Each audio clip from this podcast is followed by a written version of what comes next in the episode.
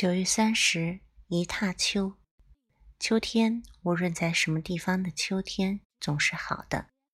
可是啊，北国的秋却特别的来得清，来得静，来得悲凉。我的不远千里，要从杭州赶上青岛，更要从青岛赶上北平来的理由，也不过想饱尝一尝这秋，这故都的秋味。江南秋当然也是有的，但草木凋得慢，空气来得润，天的颜色显得淡，并且又时常多雨而少风。一个人夹在苏州、上海、杭州或厦门、香港、广州的市民中间，混混沌沌的过去，只能感到一点点清凉。秋的味，秋的色，秋的意境与姿态，总看不饱。尝不透，赏玩不到十足。秋并不是名花，也并不是美酒，那一种半开半醉的状态，在领略秋的过程上是不合适的。不逢北国之秋已将近十余年了，在南方，每年到了秋天，总要想起陶然亭的芦花、钓鱼台的柳影、西山的重唱、玉泉的夜月、潭柘寺的钟声。在北平，即使不出门去吧，就是在皇城人海之中租人家一床破屋来住着。早晨起来泡一碗茶，向院子一坐，你也能看得到很高很高的碧绿的天色，听得到青天下驯鸽的飞声。从槐树叶底。朝东细数着一丝一丝漏下来的日光，或在破壁腰中静对着像喇叭似的牵牛花，潮绒的蓝朵，自然而然的也能够感觉到十分的秋意。说到了牵牛花，我以为以蓝色或白色者为佳，紫黑色次之，淡红色最下。最好还要在牵牛花底脚长着几根疏疏落落的尖细且长的秋草，视作陪衬。北国的槐树也是一种能使人联想起秋来的点缀，像花而又不是花的那一种落蕾。早晨起来会铺得满地，脚踏上去声音也没有，气味也没有，只能感出一点点极微细极柔软的触觉。扫街的在树影下一阵扫后，灰土上留下来的一条条扫帚的丝纹，看起来既觉得细腻，又觉得清闲。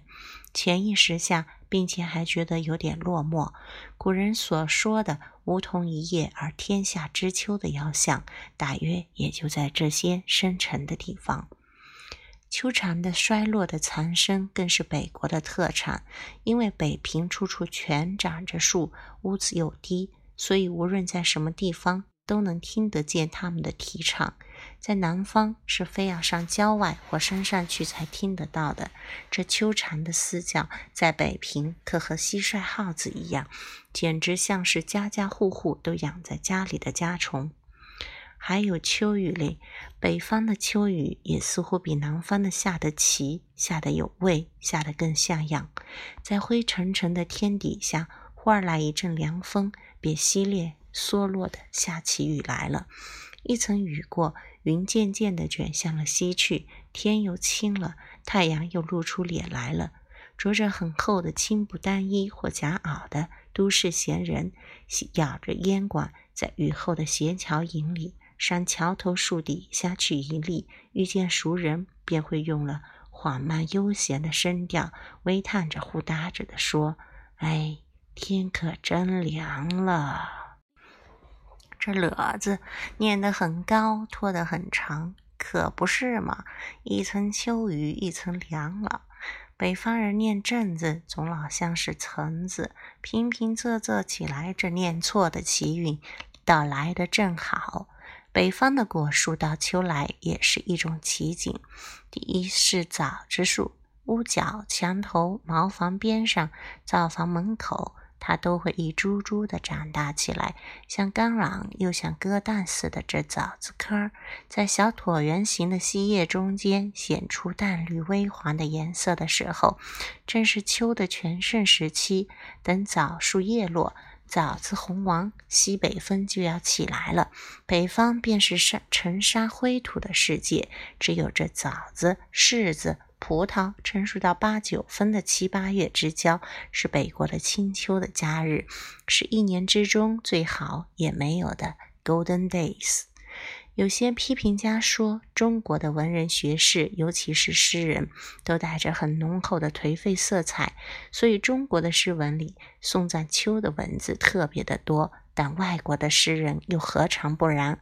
我虽则外国诗文念得不多，也不想开出账来做一篇秋的诗歌散文抄。但你若去一翻英德法意等诗人的集子，或各国的诗文的，总能够看到许多关于秋的歌颂与悲啼。各著名的大诗人的长篇田园诗或四季诗里，也总以关于秋的部分写得最出色而最有味。逐渐有感觉的动物，有情趣的人类，对于秋总是一样的，特别引起深沉、悠远、严厉、萧索的感触来的。不单是诗人，或是。被关闭在牢狱里的囚犯，到了秋天，我想也一定会感到一种不能自己的深情。秋之于人，何尝有国别，更何尝有人种阶级的区别呢？不过，在中国文字里有一个“秋氏”的成语，读本里又有着很普遍的欧阳子的《秋声》与苏东坡的。赤壁赋等，就觉得中国的文人与秋的关系特别深了。可是这秋的深味，尤其是中国的秋的深味，非要在北方才感受得到的。南国之秋，当然也有它的特异的地方的，比如二十四桥的明月、钱塘江的秋潮、普陀山的凉雾、荔枝湾的残荷等等。可是色彩不浓，回味不永。比起北国的秋来，正像是黄酒之于白干，稀饭之于馍馍，鲈鱼之于大蟹，黄犬之于骆驼。秋天，这北国的秋天，若留得住的话，我愿把寿命的三分之二折去，换得一个三分之一的零头。故都的秋，郁达夫。